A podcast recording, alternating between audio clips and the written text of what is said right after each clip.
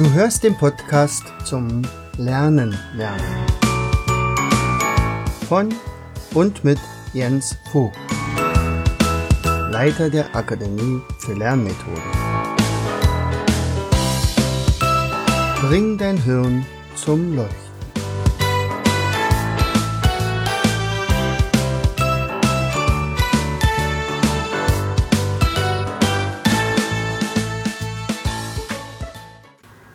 Herzlich willkommen zu Vogtis Podcast Show Bring dein Hirn zum Leuchten. So, heute dreht sich alles mal um Visionen, um äh, Ideen, die man hat und die dann auch wirklich durchsetzt.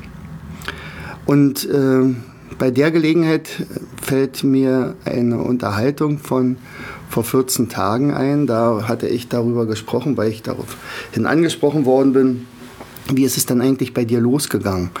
Und er sagt, naja, das war vor etwa 14 Jahren. Ich hatte eine Idee, ich hatte äh, ein Mindmap gezeichnet von Mozart, ich hatte ein Spiel entwickelt, das war das Spidolino-Spiel, aber noch nicht produziert. Und als es dann aber soweit war, hatte ich dann also zehn Mindmaps fertig und jemand äh, dem ich das vorgestellt hatte, der war total begeistert und sagt, wow, also so ein Mindmap, das ist ja genial, genau so was brauchen wir. Das war also ein Leiter einer pädagogischen Buchhandlung. Er sagt, aber gib es nicht an einen Verlag, sondern produziere es selbst. Du machst dir einen Online-Shop und dann kaufst du dieses äh, Mindmap x-mal und ähm, ja, und dann ist es etwa wert, schätzt er so 800 Euro. Wow, dachte ich, Mensch, 800 Euro. Ich habe da 10 Mindmaps, dann habe ich ja jetzt schon mal 8000 Euro sicher. ja, ich habe dann einen Online-Shop bauen lassen und wir haben es dann reingestellt und dann haben wir gewartet. dann haben wir gewartet und gewartet und gewartet. und am Ende nach ungefähr sechs Monaten wurde das erste Mindmap gebucht, gekauft. Halbjahresumsatz 5 Euro. Wow. Und am Ende des Jahres waren es immerhin 500 Euro. Es waren etliche Spiele verkauft worden und natürlich auch ein paar Mindmaps. Und, ähm, als ich das gesagt hatte, fragte mich dann mein Gesprächspartner, sag mal, warum hast du denn da nicht aufgegeben? Also du hast doch gemerkt, dass das scheint nichts zu werden. da habe ich gelacht und er gesagt, ich wusste doch, dass es gut ist und ich, ich war mir sowas von sicher, dass das sich rumsprechen wird, aber es braucht seine Zeit. Dann zur damaligen Zeit konnte man mit fertigen Mindmaps überhaupt nichts anfangen. Also es gab es einfach nicht. Jeder zeichnete seine Mindmaps eventuell selbst. Natürlich bin ich ja nicht der Erfinder der Mindmaps. Das ist ja der Tony Busan und der hat es ja auch für eine ganz andere Sache gemacht. Der hat es also gemacht, äh, äh, sortiere deine Gedanken oder mach ein Brainstorming und schreib alle deine Ideen auf und dann gibt es unendlich viele Äste und so weiter. Und ich wollte ja, dass mit diesen Mindmaps Stoff gelernt wird. Und zwar so schnell wie möglich. Und, und genau das war dann meine Aufgabe, den Menschen klarzumachen, dass so ein Mindmap unglaublich wertvoll ist, weil was ist Zeit wert? Nicht? Also ich kann ja zehn Seiten lesen und dann anschließend mir das merken, äh, was ich dort gelesen habe. Oder ich kann mir in fünf Minuten das grundlegende Wissen aneignen und wenn ich dann noch Lust habe, kann ich ja nochmal äh, ganz zielgerichtet lesen und spare unendlich viel Zeit. Und es musste erstmal an die Leute gebracht werden. Also die Leute mussten wissen. Das heißt also, so ähnlich wie äh, ja, bei Kolumbus, als man sein Tagebuch gefunden hatte, sein Logbuch, ähm, als nichts passiert war, stand ja da drinnen und heute sind wir weitergesegelt. Also keine Insel in Sicht, nichts passiert und heute sind wir weitergesegelt. Und heute sind wir weitergesegelt. Und was habe ich gemacht? Ich habe immer mal wieder ein neues Mindmap gemacht. Auch wenn es nicht gekauft wurde. Ich habe es gemacht, ich habe das gezeichnet, ich habe es in den Job stellen lassen und dann habe ich mich gar nicht mehr darum gekümmert, ob das jemand bucht oder nicht. Das wird schon kommen, da war ich mir sowas von sicher. Und es kam mir dann auch so. Äh, mein Bruder hatte dann eine Idee und sagt, Mensch, weißt du was, deine Mindmaps, fasse doch äh, zwölf schöne Mindmaps zusammen und dann machst du einen Kalender davon. Das habe ich dann gemacht und auch hier, das kam allerdings deutlich besser an zu Anfang wenigstens. Ähm, sagt, wow, also das ging dann ziemlich gut. Dadurch hatte ich tatsächlich ein paar Einnahmen und ähm, ja, aus diesen 500 Euro im ersten Jahr sind jetzt im 13. Jahr tatsächlich 135.000 Euro geworden. Das ist also schon beeindruckend, was, wie sich sowas entwickeln kann. Also wir steigern uns in den letzten Jahren immer so um 20, 30, 40 Prozent äh, vom Umsatz her, leider auch in den Kosten. Äh, die sind also immens gestiegen. Und langsam freut sich auch das Finanzamt, äh, dass wir ordentlich Zinsen zahlen müssen. Aber ich habe mal gelernt, wir müssen uns darüber freuen, dass wir viel Zinsen zahlen, weil dann haben wir ja auch irgendwie Einnahmen gehabt. So, also, vor ungefähr drei Jahren hatte ich dann die nächste Vision und sagte, okay, wir müssen irgendwie das äh, Bildungssystem ändern. Viel überlegt, was könnte man machen, was läuft schief und es läuft viel schief. Aber ich glaube, das weißt du auch. Äh, egal, wie man anspricht, ob das Eltern sind, ob das Schüler sind, ob das die Lehrer sind, ob das Direktoren sind, alle klagen darüber, dass das System, so wie es ist, eigentlich komplett veraltet ist. Und alle oder keiner hat eine Idee, wie das irgendwie verbessert werden könnte, weil die Struktur unglaublich starr ist. Das heißt also, eine Reform, also ich bin ja nun seit 35 Jahren Lehrer, ich denke mal, wir haben den den zehnten Rahmenlehrplan, also jedenfalls gefühlt. Wir haben viele, viele kleinere Firmchen gehabt innerhalb von Brandenburg. Ähm, aber ganz selten wird das groß abgesprochen mit anderen Bundesländern.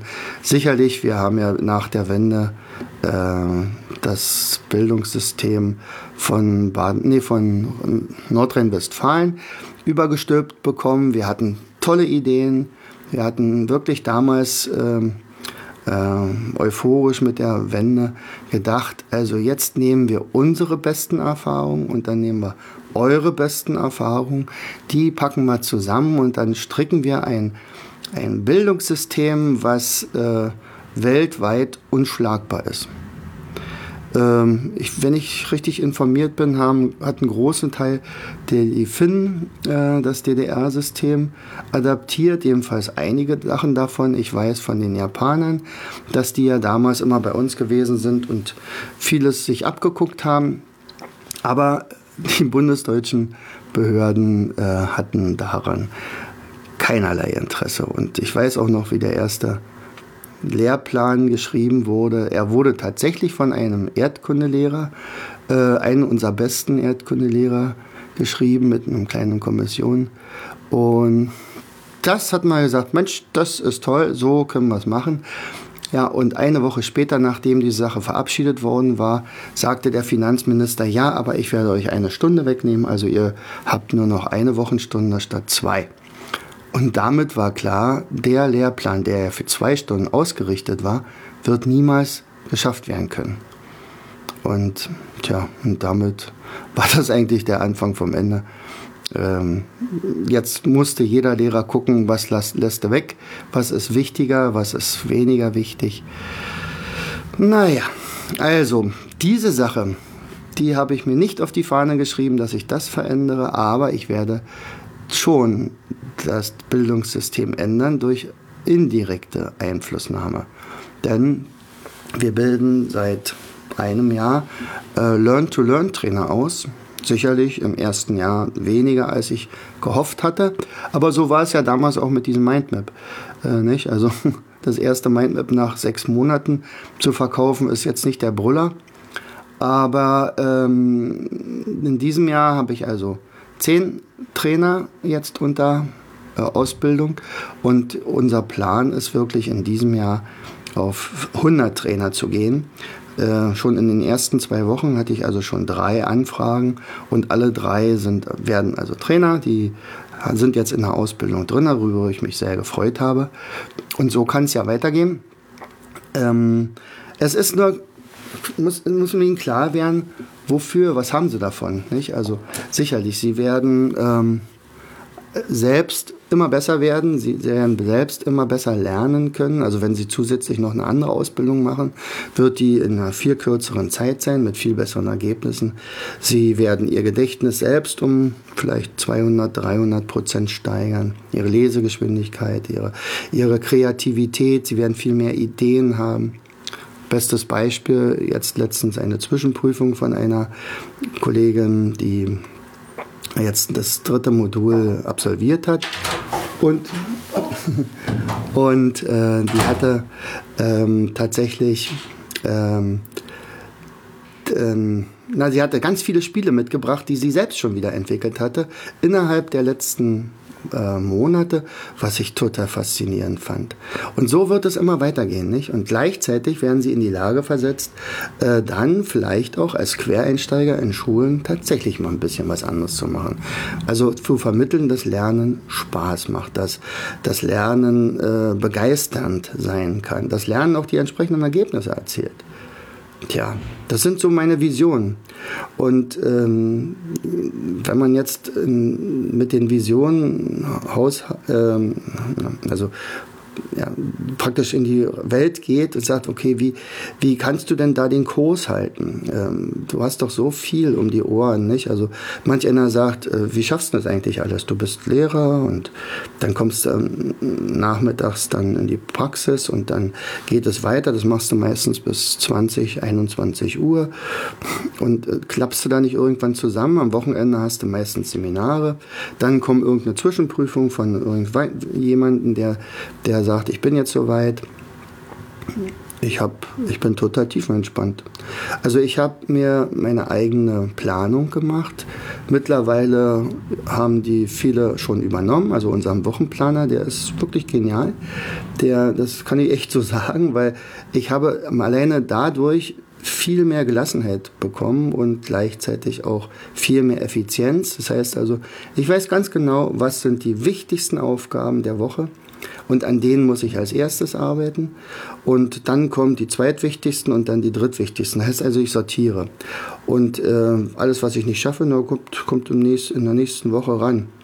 So, und ähm, wir sind jetzt gerade an der Test, in der Testphase der Tagesplanung, weil Anne hatte mir gesagt, du Papa, die Tages, der Tagesplaner wäre auch ganz wichtig. Und den können wir doch genauso machen wie äh, bei dem Wochenplaner, nur eben auf einen Tag. Und da hatte ich gesagt, nee, da, ich möchte da noch ein paar Spezialitäten mehr drin haben. Und ich glaube, wenn der dann wirklich ausgetestet ist, dann äh, wird der noch viel äh, effektiver sein, wenn man den einsetzt. Und ich kann ja schon mal so viel verraten. Also äh, ich habe, glaube ich, schon mal äh, darüber gesprochen, über das Buch Big Five for Life. Und da gibt es unter anderem die Museumstage. Und ähm, Vera Birkenbiel hatte so eine Art Sokrates-Check. Ähm, und da ist geht es darum, dass man eine Skala hat von meinetwegen 0 bis 100 und äh, man kann dann sich selber einschätzen, wie sicher bin ich mir für irgendwas. Oder wie fühle ich mich von, von 0 bis 100. Fühle ich mich super, dann ist es 100. Fühle ich mich total down, dann bin ich bei 0 oder bei 10 oder so nicht. Also man kann es ja auch in Prozent umrechnen und so weiter. Und äh, bei dieser Tagesplanung wird ein Museumstag stehen und der, den muss man sich selber immer einschätzen. Ähm, also Dinge, die ich heute getan habe. Also war ich effizient, war ich gut, habe ich äh, tolle Gespräche gehabt, habe ich jemandem helfen können, habe ich etwas entwickelt, habe ich ein Mindmap fertig gekriegt oder irgendwie was. Und das muss dann eingeschätzt werden von dreimal Minus bis dreimal Plus. Die zweite Kategorie ist Menschen, mit denen ich zu tun hatte. Nicht? Also in meiner Firma habe ich ja fast nur positive Menschen, Leute, denen ich helfen kann, Leute, die begeistert sind oder die ich begeistern kann oder die wir begeistern können. Leute, die in meinem Seminar waren und tolle Feedbacks geben, ist ganz, ganz selten, dass man sagt, naja, ich hatte mir was anderes vorgestellt. Ähm, unsere ganzen Kunden, unglaublich viele. Ich hatte letztens auch einen, Kunden, der über den Podcast zu uns zum Seminar gekommen ist und total begeistert war. Ähm, also Menschen, mit denen ich zu tun hatte und Gefühle, die ich heute hatte. Also wie gebe ich, gehe ich mit bestimmten Sachen um? Nicht? Und ähm, ich kann, jemand kann ja versuchen, mich zu ärgern und dann ist die Frage, äh, ob ich darauf einsteige oder ob ich da gelassen mit umgehe. Und auch das kann man einschätzen. Und dann gibt es entweder ein Plus oder ein Minus pro Kategorie. Und das wird dann eingetragen in ein kleines Bild. Und diese drei Kategorien, entweder habe ich dann zweimal ein Plus und einmal ein Minus oder dreimal ein Plus. Und bei mir ist es tatsächlich so, wenn ich der, über die Akademie äh, nachdenke, dann sind es meistens immer dreimal Plus. Und das ist dann ein guter Tag. Und dieser gute Tag, der ist dann auf keinen Fall verloren. Also sicherlich, der ist weg. Ich kann den nicht wiederbringen. Aber es liegt ja an mir, die Tage so zu gestalten, dass sie wertvoll sind. Nicht? Und, und die Idee bei dem Buch Big Five for Life ist ja, äh, schätze dich ein. Wie ist dein Tag gewesen? War es ein guter oder war es ein schlechter Tag? Egal, auch wenn es ein schlechter Tag ist, wo du dich mies fühlst, wo vielleicht ein Trauerfall ist oder wo dich wirklich, äh, du dich über dich selber geärgert hast oder irgendetwas. Und das ist, das zieht dich runter. Solche Tage gibt es ja natürlich dann ist es auch ein Tag, der zu deinem Leben gehört und der wird genauso ausgestellt wie einer, der positiv ist. Und ich denke, es ist sehr wichtig, äh, dafür zu sorgen, dass man möglichst viele positive Tage hat, die man dann beeinflussen konnte. Nicht? Also alle Tage, die hinter dir liegen, kannst du nicht mehr beeinflussen. Das ist weg, das ist Vergangenheit. Die werden auch ausgestellt und jetzt ist die Frage, was machst du mit deinem Leben? Und vielleicht sagst du dir, naja, also zum Beispiel, ich werde Trainer bei dem Jens.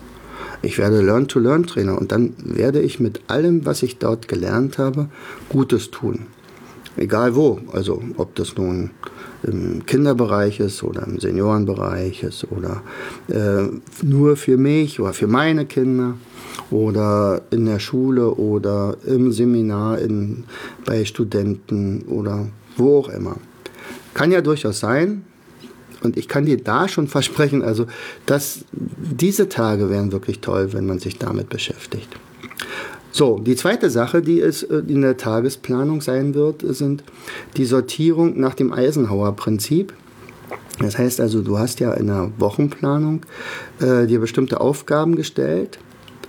Und dann gibt es in der Tagesplanung A-Aufgaben. Das sind die Aufgaben, die sehr, sehr wichtig sind äh, die auch leider dringend sind. Da hat man manchmal nicht die Chance, dass man sich dem entzieht.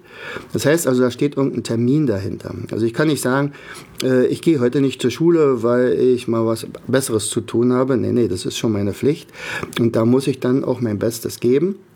Ähm, wenn ich sage, mein Zug fährt um 14.30 Uhr, dann äh, sollte ich, wenn ich zum Seminar fahre, dann auch wirklich in diesem Zug sitzen und nicht erst ein bisschen später. Das ist also in jedem Fall eine A-Aufgabe. Dann gibt es B-Aufgaben, die sind für das Fortkommen, also meistens strategisch gesehen, fast noch wichtiger als die A-Aufgaben, weil da habe ich ein bisschen mehr Zeit zu überlegen, zu sortieren, Strategien zu entwickeln, und diese B-Aufgaben stehen natürlich in dem Tagesplaner mit drin und eine sollte mindestens dabei sein. Und dann gibt es die C-Aufgaben, von denen, das sind diejenigen, die wir äh, ja, zuhauf haben. Das ist dann, also weiß ich zum Beispiel, Vorbereitung auf irgendwelche Sachen, aufräumen, äh, E-Mails checken und beantworten, Telefonanrufe machen. Das sind so C-Aufgaben, die sind vielleicht nicht so wichtig von der Zeit her, aber sie müssen erledigt werden und einige von den C-Aufgaben kann ich zum Beispiel delegieren, weil ich ja ein Unternehmer bin und demzufolge auch ein, ein Chef. Und dann kriegt das Anne aufgedrückt oder jemand anders und sagt hier, mein Walter zum Beispiel, er sagt du, ich habe jetzt ähm, ein Mindmap fertig gemacht fürs Abo, das ist zwar erst in einem Monat, äh, aber äh, gestalte mir das bitte mit ein paar Bildern oder, oder färbe es. Und Anne kriegt dann den Auftrag, das dann in den Shop zu setzen. Das wäre dann für mich sozusagen eine Delegierungsaufgabe. Erstmal habe ich das gezeichnet und habe mir das Konzept des äh, Mindmaps ausgedacht und geschrieben, alles was da so meiner Meinung nach wichtig reingehört und danach wird dann weitergegeben. Und genau so etwas hast du sicherlich auch. Du kannst dir immer überlegen, ähm, muss ich das immer alles selber machen oder gibt es jemanden, der es vielleicht sogar besser kann? Also zum Beispiel das Färben von den Mindmaps, das kann ja weiter viel besser als ich. Also er hat das gelernt, er ist Grafiker arbeitet da mit anderen äh, Programmen äh, und das macht er super. Und da will ich ihm auch gar nicht reinreden. Das soll er machen und ich bin da total glücklich drüber. Ja, Außerdem steht natürlich auf dem Tagesplaner dann noch die Termine, dass man die nicht vergisst oder vielleicht mal heute nicht vergessen. Eine wichtige Sache. Achtung, Schlüssel abgeben bei dem und dem. Oder eine kleine Erinnerung. Äh, in so und so vielen Tagen hat der und der Geburtstag, dass man das nicht verpasst. Und ähm, na, außerdem so ein kleiner Zettel, so raufgemalt. Also das ist das, was ich zum Beispiel mir vornehme. Was habe ich heute getan, um mein Jahresziel zu erreichen? Das ist natürlich die Voraussetzung, dass ich ein Jahresziel habe, ist ganz klar. Oder wie kann ich mein Jahresziel erreichen? Das muss ich jetzt nicht aufschreiben. Es, es reicht schon, wenn ich mir das anschaue und mir ganz kurz darüber noch mal ein paar Gedanken gemacht habe. Also bei mir ist es, so wie ich dir das jetzt gerade gesagt habe, 100 Trainer in diesem Jahr. Nicht? Und äh, dann ist die Frage, was habe ich dafür heute getan? Mit wie vielen Leuten habe ich darüber geredet? Heute zum Beispiel habe ich einen Podcast darüber gesprochen. Oder ähm, wen habe ich erreicht? Oder äh, vielleicht müsste ich die Vorteile von so einem Trainer, von so einer Trainerausbildung noch ein bisschen besser formulieren. Was hat derjenige davon? Sicherlich, der hat zum Beispiel, der kann bei mir im Shop mit 20% Rabatt einkaufen, denn ich möchte ja, dass der Trainer dann äh, praktisch seinen Klienten äh, ebenfalls Materialien an die Hand geben kann. Und das soll er nicht mit 100 Prozent äh, finanzieren, sondern er soll dazu sozusagen seine eigene Handelsspanne haben und damit eventuell sogar den Trainerschein bezahlen. Ja, wenn er fleißig ist. Ja, also ähm, um das nochmal zurückzubringen auf den Anfang, also warum bist du dabei geblieben? 500 Euro im Monat, äh, im Jahr, im Jahr, nicht im Monat. Im Monat, das wäre ja schon was gewesen. Nee, 500 Euro im Jahr. Und da ist die Antwort ganz klar. Wenn du eine Vision hast, wenn du weißt, wo du hin willst und wenn du ganz fest daran glaubst, weil du weißt, es wird ganz, ganz vielen Menschen helfen, dann wird dich nichts und niemand davon abhalten. Absolut nicht. Ich hatte das Glück, das muss ich wirklich so sagen, in meiner ganzen Karriere als äh, Lehrer, als, als Unternehmer, hatte ich niemanden so richtig, der gesagt hat, lass es sein, schaffst du nicht. Äh, offensichtlich bin ich so aufgetreten, dass da keine Widerrede möglich war. Also auch meine Eltern haben gesagt, mach es. Das, das, du schaffst es. Also wenn es einer schafft, dann bist du es. Und sie freuen sich und sind stolz, was so ihr Söhnchen so auf die Beine stellt. Ähm, und fragen auch immer wieder, und wie ist das Seminar gelaufen? Und er sagt, nö, alles prima, hat super geklappt, tolle Leute kennengelernt. Und sie freuen sich dann. Und, und so ist es auch mit, mit Dagi zum Beispiel. Die ist natürlich für mich die absolute Bank äh, hinter mir. Dass sie sagt, sie hält mir den Rücken frei, sie bestärkt mich auch. Sie sagt mir natürlich auch ihre Meinung, ganz klar. wenn also irgendwas, wenn sie meinten, naja, kann natürlich sein, dass ich es trotzdem mache, dann falle ich auf die Nase und dann ist er aber auch nicht die, sagt, dann sagt, siehst du, habe ich ja gleich gesagt. aber ähm, da sind wir so ein super Team. Ich habe natürlich meine Anne, die ist ja unverzichtbar, ähm, eine Seele für die Firma und das äh, hilft natürlich unglaublich und Demzufolge sind alle meine Tage, die ich äh, mit der Firma verbringe, immer super Museumstage. Also fast immer nur zwischen 90 und 100 Prozent, wo wir sagen, wow, super, super, super, super. Ja, wir werden trotzdem nicht größenwahnsinnig. Wir wissen schon, dass wir unsere Hausaufgaben machen müssen, dass es viel Arbeit ist, dass wir das aber in der Regel gar nicht als Arbeit ansehen, sondern als Berufung. Und irgendjemand hatte mal gesagt, wer weiß, was er will und wo er hin will und eine Vision hat und eine Mission hat, dann braucht er nie wieder arbeiten.